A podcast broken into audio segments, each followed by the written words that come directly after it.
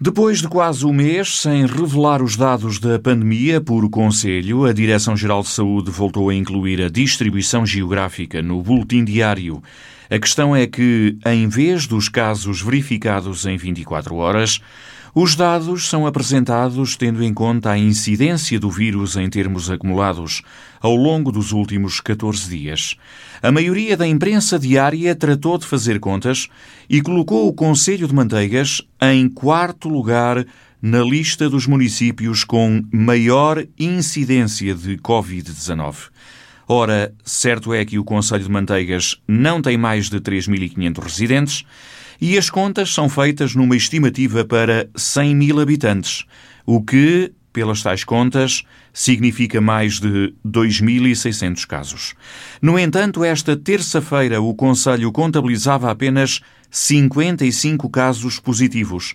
O Presidente da Câmara pede mais atenção à leitura dos números para que não passe uma ideia completamente errada que nada tem a ver com a realidade. É absolutamente necessário contextualizar os resultados, contextualizar os dados que se nos apresentam no dia a dia. A repercussão do rácio de 240 por 100 mil habitantes é diferente em Lisboa, no Porto ou noutra metrópole, é completamente diferente de, de Manteigas, como é óbvio. Em termos de comparação dos municípios como Manteigas com outro município de maior dimensão, com mais de 100 mil habitantes, isto tem proporções completamente diferentes. Nem Manteigas tem mais de 100 mil habitantes, nem se os tivesse, eh, Manteigas teria 2 mil e tal casos, como é óbvio. Eh, nada nos garante que assim fosse. Portanto, é preciso fazer a devida contextualização e perceber como é que se repercutem os resultados eh, em municípios de cada dimensão. É preciso contextualizar as coisas, é preciso, de facto, entender como é que isto acontece e porquê, e não andarem para aí os oraltos da desgraça com notícias alarmantes a falar de manteigas ou de território qualquer desta forma. Façam as contas, contextualizem os dados, os resultados que têm na frente e perceberão, eh, numa cidade com eh, 40 ou 50 mil habitantes, numa cidade com 100, mais de 100 mil habitantes, naturalmente que os números se esbatem. E, portanto, eh, é fácil perceber que eh, não vale a pena estar a alarmar, é necessário naturalmente identificar os problemas, é necessário encará-los e resolvê-los. Agora, andar aqui, digamos, a ostracizar determinados territórios nacionais, até parece que isto tem real uma intenção, não é mais correta. Neste momento, os números no Conselho de Manteigas evoluíram de forma positiva. Há menos casos confirmados do que há duas semanas. A Câmara tomou medidas, incluindo a realização de um grande número de testes em algumas instituições, ainda antes do Governo ter aplicado novas restrições.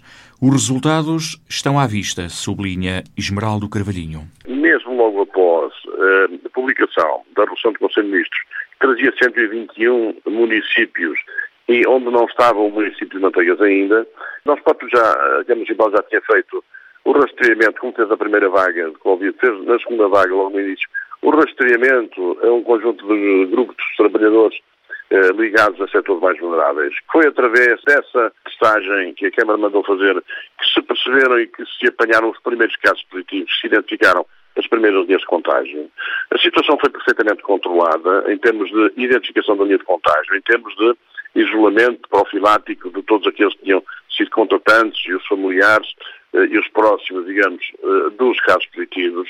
O delegado de saúde, a autoridade local de saúde fez um trabalho, tem estado a fazer um trabalho extraordinário que nós estamos a acompanhar, através, quer não só da Câmara, mas também de toda a Comissão Municipal de Emergência e Proteção Civil, e hoje verificamos que, depois deste fim de semana, e também com uma medida excepcional que nós tomámos na passada quinta-feira, que foi pôr a circular uma viatura com uma mensagem sonora para chamar as pessoas à atenção, para ver se de facto toda a gente ia na real, e percebíamos que era absolutamente necessário eh, fazermos confinamento, mesmo não, não estando ainda eh, para além dos 121 casos que, entretanto, tinham sido eh, publicados na portaria 92 de 2020. Parece-me que resultou, parece não, tenho a certeza, desde domingo até hoje há uma descida significativa no número de casos. Está a ser abruptamente.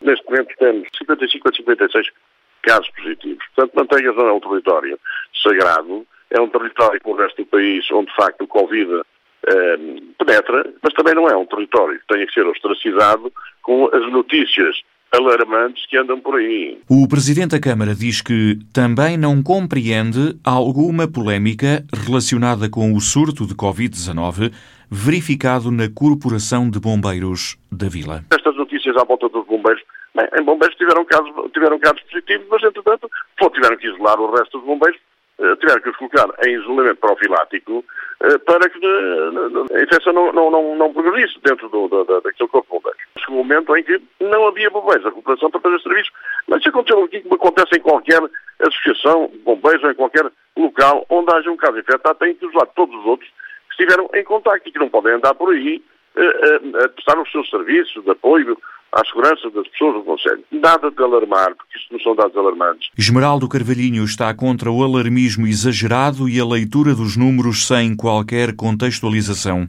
Manteigas não pode fazer parte, garantidamente, sublinha o autarca, não pode fazer parte da lista de conselhos de maior risco. É que, na imprensa diária, o município apareceu esta terça-feira no quarto lugar da lista onde existe maior incidência de infecções por Covid-19. Segundo Esmeraldo Carvalhinho, o Conselho de Manteigas tinha, à data de ontem, 55 casos positivos.